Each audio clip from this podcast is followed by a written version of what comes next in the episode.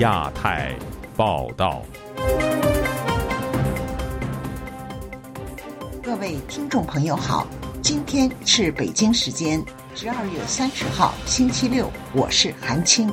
这次节目的主要内容有：中国任命原海军司令员董军接任防长，李尚福落马原因仍是谜。纪录片《武汉封城》即将全球公映，中国民众需要翻墙观看。习近平出席中央办事工作会议，重申斗争精神。本台推出特别节目《中国社会的年终回顾与展望》，欢迎您收听亚太报道。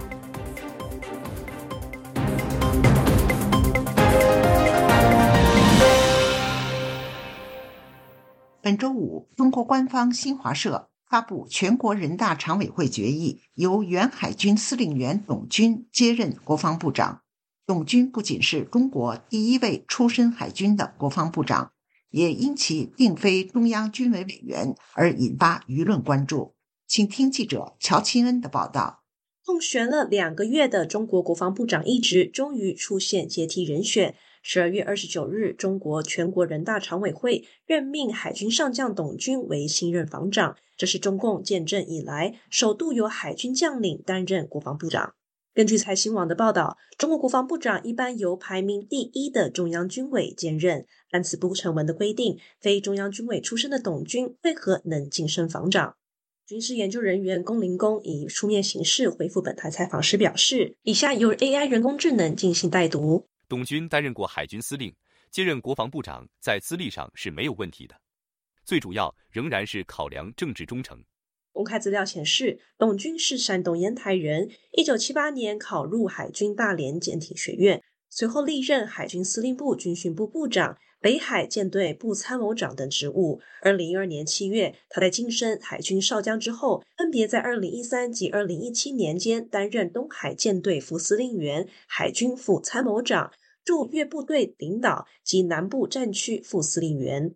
二零一八年七月，董军晋升为海军中将之后，更在二零二一年三度晋升，从海军副司令员、司令员再到海军上将军衔。龚林公认为，山东人在军中的地位和忠诚度一直很高，董军也深受原海军司令吴胜利的赏识和栽培。此外，在习近平担任中央军委主席十年期间，也受到特别栽培和提拔。本台特约评论员陈破空则表示，中国近期出现许多军种出事，不是因为腐败，是因为中美或者里通款曲，所谓里通外国。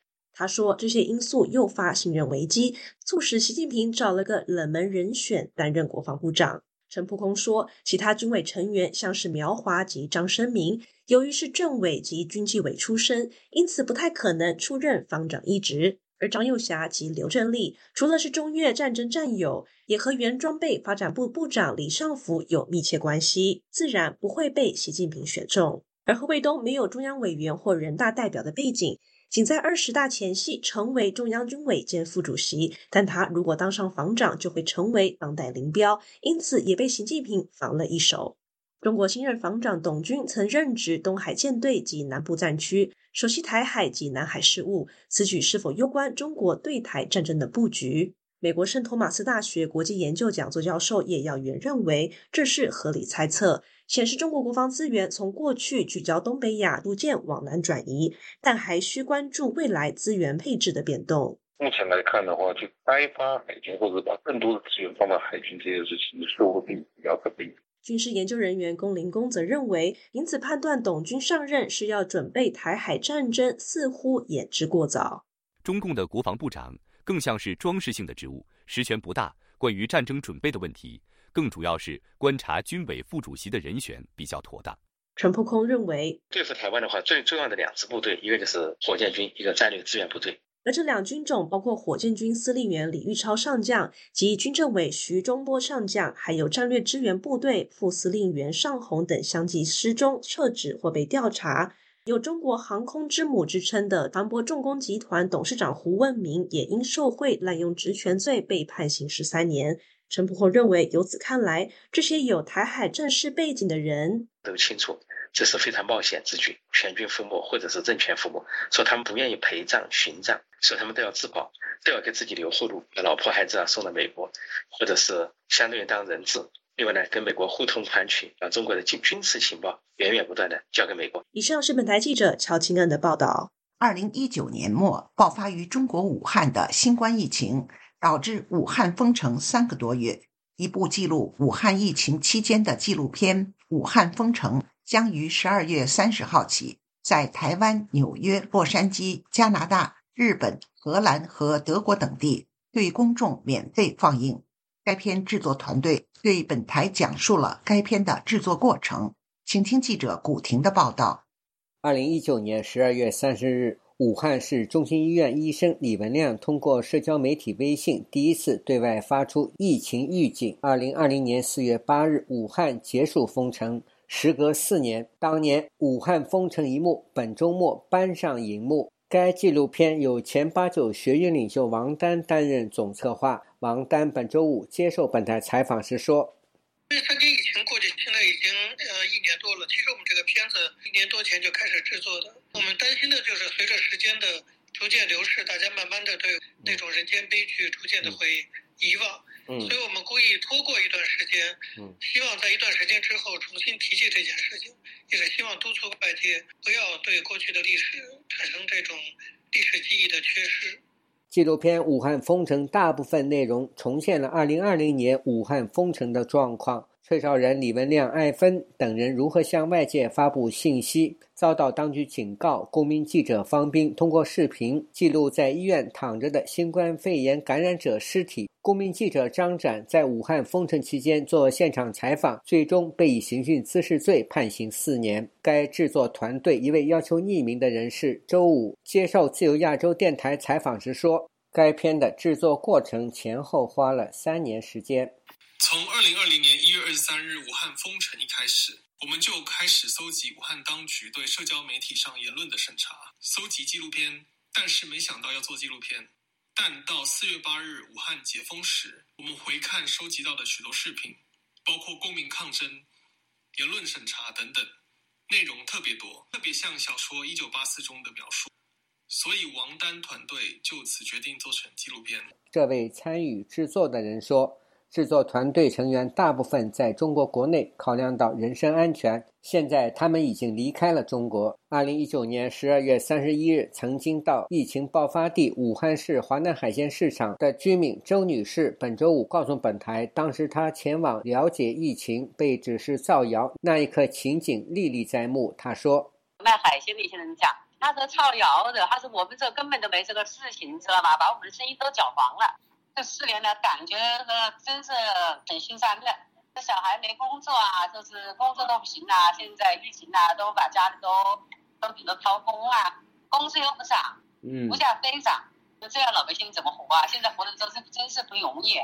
武汉居民李先生对本台说：“目前武汉继续有民众感染新冠病毒的变异毒株。他对二零二四年最大的愿望是一切恢复正常。”有话就是。一切恢复正常，连公交车上面疫情当中，请戴好口罩，这个话都没关掉，满大街人都在戴口罩嘛。国外的没有的话，你国内有是怎么回事？放毒了不是？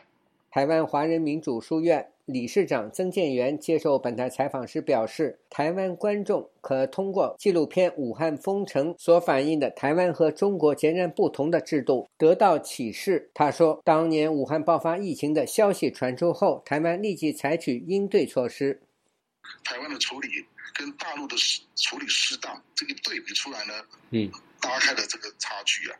台湾人民是透过这个政府官员每天在那个新闻媒体上面那报告这疫情的发展，呃，各种这个防疫的观念。每个公民呢，他除了照顾自己的身体，也去提醒啊，这个他所遇到的社会当中碰到的每个人啊，比如戴口罩。郑建元认为，台湾民众从纪录片《武汉封城》将感受到台湾作为一个公民社会，他对人的尊严和生命的珍惜。自由亚洲电台记者古婷报道。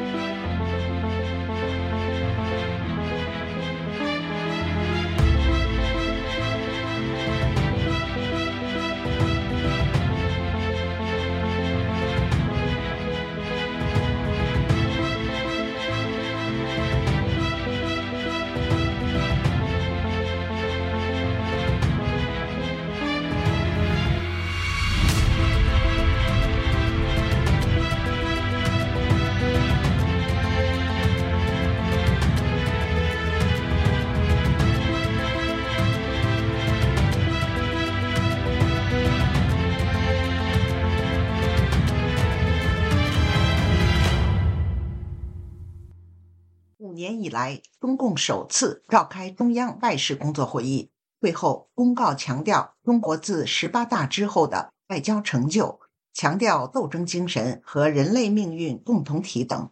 这对中国未来的外交政策有何暗示？请听记者陈子飞的报道。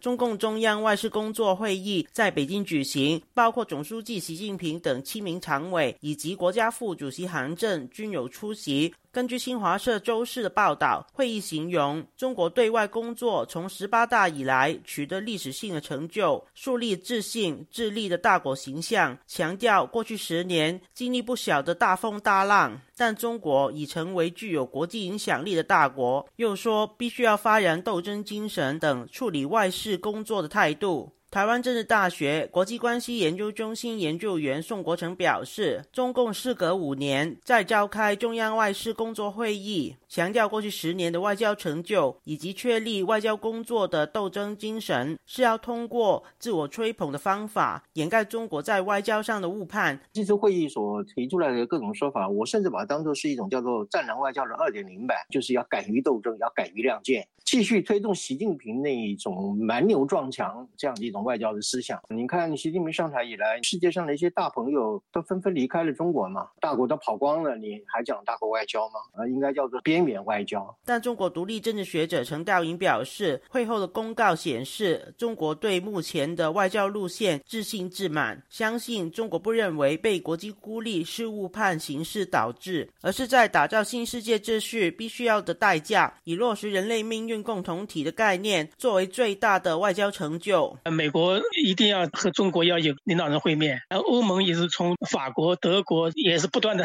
来华，你们都有求于我。他觉得中国已经处于世界舞台的中心，提出了构建人类命运共同体构想，越来越向实践层面在操作了。觉得这十年他的外交做得非常好。他表示，应该结合这次会议的会后公告，以及早前习近平对已故的领导人毛泽东的新评价一同分析，相信这次会议是确立了中国。将会更主动出击的新外交战略。对毛泽东的评价，特别是加了国际主义。毛当年是拉了一个第三世界，和他这一次外事工作的讲话，实际上表达上几乎重合的。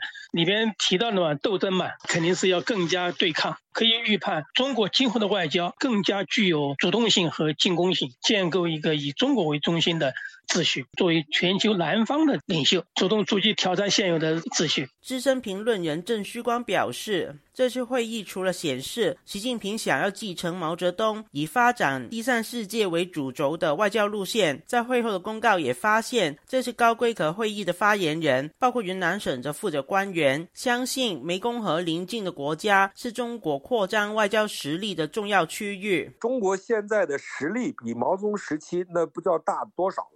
中国现在扮演一种当年苏联的角色，因为作为人类命运共同体，这个策略就是从邻近国家做起。缅甸当然是可以做文章的一个区域了。下一步就是和东盟的蓝莓命运共同体、澜沧江湄公河这个作为一个样板，越南也进来了。就等于补足了这个拼板吗？他表示，这次会议总结外交工作时没有谈到秦刚事件，相信与最高层还没有就事件下定论有关。就亚洲电台记者陈子飞报道：，二零二三年的中国政治与经济局势可谓跌宕起伏。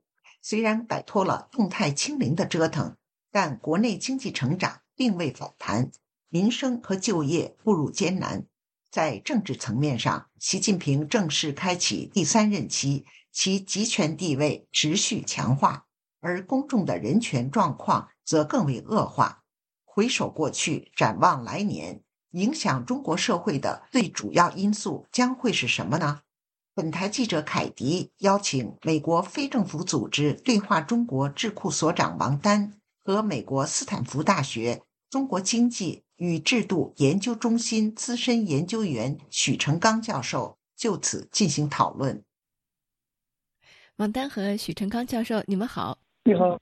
好，嗯，胡刚好，非常欢迎两位参加我们今天的节目，一起来回顾二零二三年，并且展望二零二四年。三月份，我们知道习近平全票当选了国家主席和中央军委主席，正式开启他的第三个任期。但几个月之后呢，中国外长秦刚和防长李尚福便先后失踪，并被免职。火箭军也是被大规模的清洗。十月底，前总理李克强又因为心脏病突然去世，引发舆论的震惊和揣测。各地民众呢纷纷自发悼念。那接下来，我想先请王丹来分析一下中国国内过去一年的这个政治局势。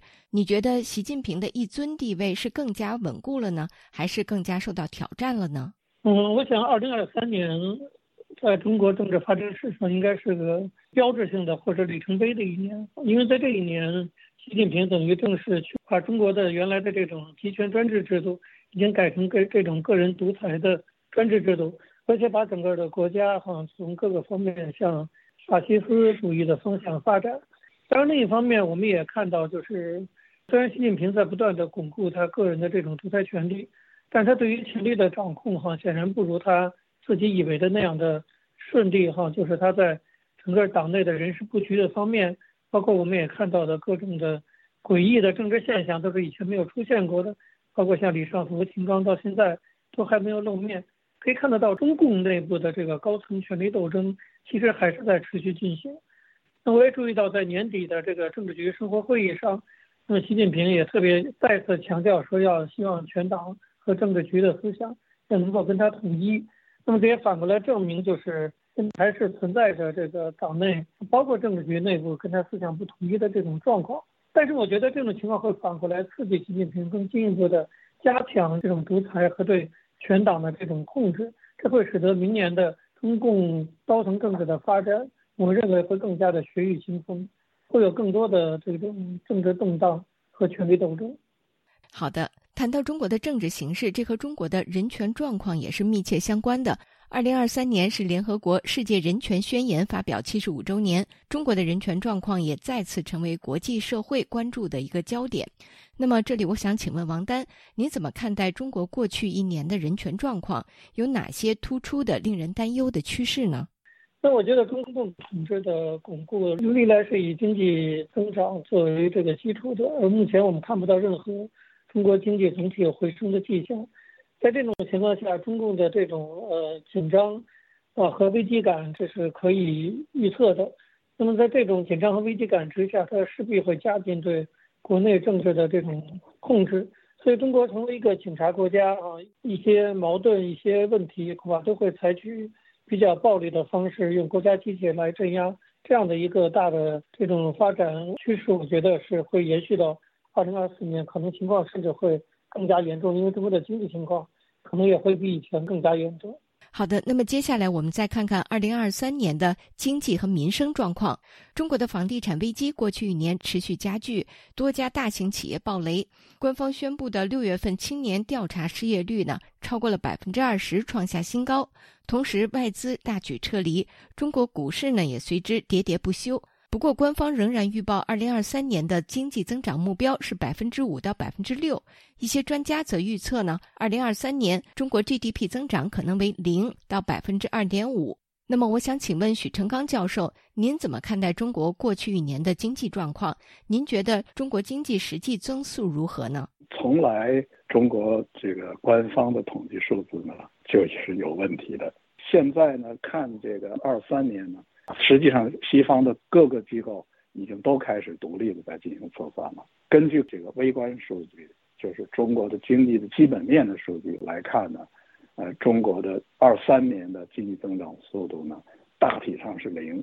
整个房地产行业出现的严重的问题，也和这个经济是零增长是一致的，也和大规模的失业是一致的。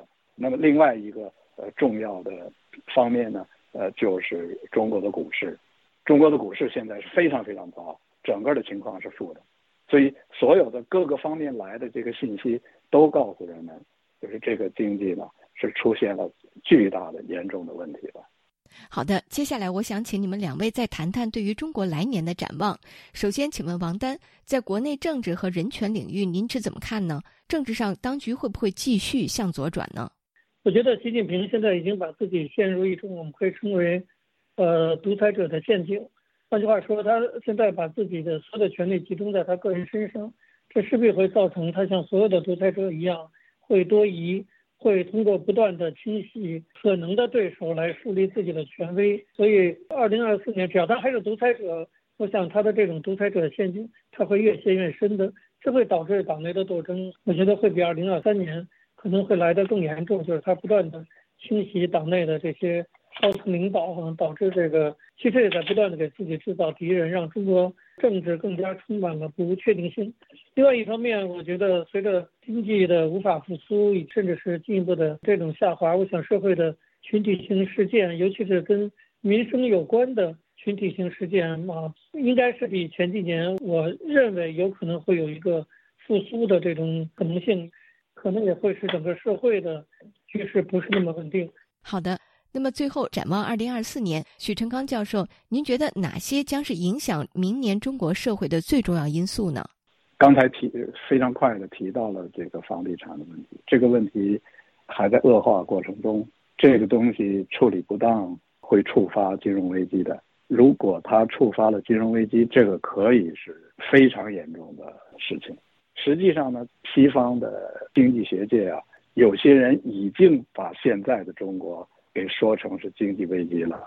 总而言之，中国面对的这个金融危机、财政危机、经济危机的这个风险大幅度上升，而这个一旦来了，那个失业就是会有一个突发性的变化，就是大规模的要解雇。这个来了，它就全面冲击社会。好的，非常感谢王丹和许成刚教授你们的分析，谢谢。以上您听到的是本台记者凯迪。邀请对话中国智库所长王丹与美国斯坦福大学学者许成刚教授回顾与展望中国社会的焦点议题。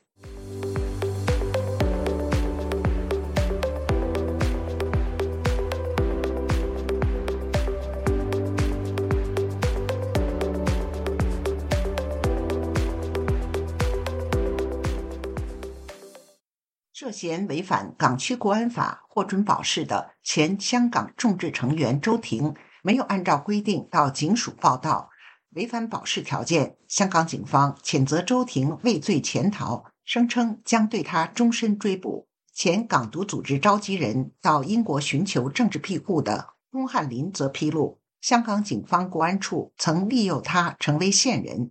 请听记者高峰的报道。前香港众志成员周庭因涉嫌勾结外国势力，在二零二零年被捕，其后获准保释。后来他声称到加拿大升学，或发还旅游证件，原定十二月二十八日要到警署报到。可是本月初，他在社交网站表示不会返回香港报道，更表示自己可能一生也不会回港。香港警方谴责周庭是畏罪潜逃，行为羞耻，严厉谴责，强调危害国安是极度严重的罪行，会追究到底。逃犯除非自首，否则会被终身追捕，后悔莫及。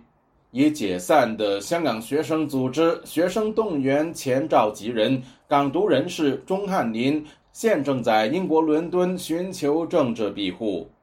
钟汉林因为分裂国家和洗钱罪服刑三年多。他接受本台专访时透露，今年六月刑满出狱后，国安处人员获悉他经济出现困难，以每次五百到三千港元作为酬劳，威迫利诱他成为线人。流亡英国的香港前区议员郭子健表示，香港警方以金钱利益试图向参与社会运动人士。换取情报早有先例，在过去几年，这这四五年，警方会利用金钱，或者是我们所讲的赏金猎人的方式，去利用一些呃参与社会运动的一些人士。呃，朱汉林相对别的呃社会运动的人士，他是比较有名的。如果他呢，他能够呃转换他的立场，他如果他能够投诚，或者是。做出一些改变的话，对于呃香港政府这个外宣会更顺利一点。台湾国防安全研究院国安所副研究员、施建宇认为，警方国安处只是把中国大陆当局笼络证人的一套照搬到香港来。他也知道这些人可能收集不到什么重要的情报，毕竟他们只是政治异议分子。他只是把这个讯息散播到他们周边，制造社会不安跟恐怖的气氛，让大家觉得没有一个人是可以相信的。如果你讲任何批评政府的话，你可能都有可能被得知，然后甚至被逮捕。今年九月，警方提出要钟汉林回中国大陆旅游，他担心自己会被送终，所以拒绝。属于本土派政党的周庭曾透露，曾随同国安处人员前往大陆。钟汉林估计，警方是基于周庭的先例，向他提出类似要求。而他们这样做，可能只是为了向他们的上级表达他们做了什么工作，让他们这些人思想转化。可实质实际上，他们自己可能都知道这是无效的。如果透过旅游就可以改变一个人的政治认同的话，那他就招待香港人去旅游就行了。学者事件与猜测，港府表面上正全力追捕周庭等人，但实际上是故意让这类异议人士永久留在海外，以免增加国安单位的负担。自由亚洲电台记者高峰香港报道。中国的民主人士依然坚信真理，运用非共产主义世界的内部政治。和社会改革的力量，海洋升温还有酸化，海洋生物多样性已经。那么毛泽东的文革就确实可以跟斯大林的大清洗。中国近年来对俄罗斯的援助金额相当于对非洲各国总和。亚太时政历史构成，异议者见地，弱势者心声。兼听则明，听自由亚洲电台播客，了解中国多一点。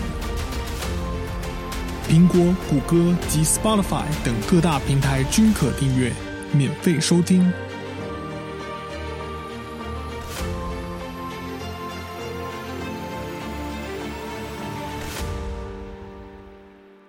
节目最后，我们再来关注一下最近发生的热点事件。综合消息：中共二十九号召开全国政协新年茶话会，习近平表示。要巩固和发展最广泛的爱国统一战线。过去一年，反独促统坚决有力。他还再度对中国的经济信心喊话。外界普遍认为，中国如今面临诸多严峻的金融问题。综合消息，在香港媒体立场新闻被关闭两周年之际，由美国、英国和德国等二十一国政府组成的媒体自由联盟。本周五，针对香港的新闻自由问题发表声明，对香港和中国当局持续打压香港独立媒体以及新闻自由表达严重关切。综合消息，据民生观察二十九号发布的消息，河南省商丘市宁陵县玉华园高级中学一名十四岁张姓学生离奇死亡，校方及地方政府又有掩盖真相的迹象。导致上万名民众上街示威。目前，当地政府已出动大量警察驱散民众。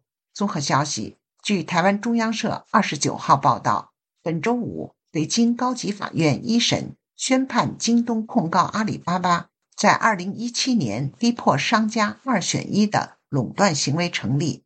对此，法院裁定阿里巴巴需赔偿京东人民币十亿元。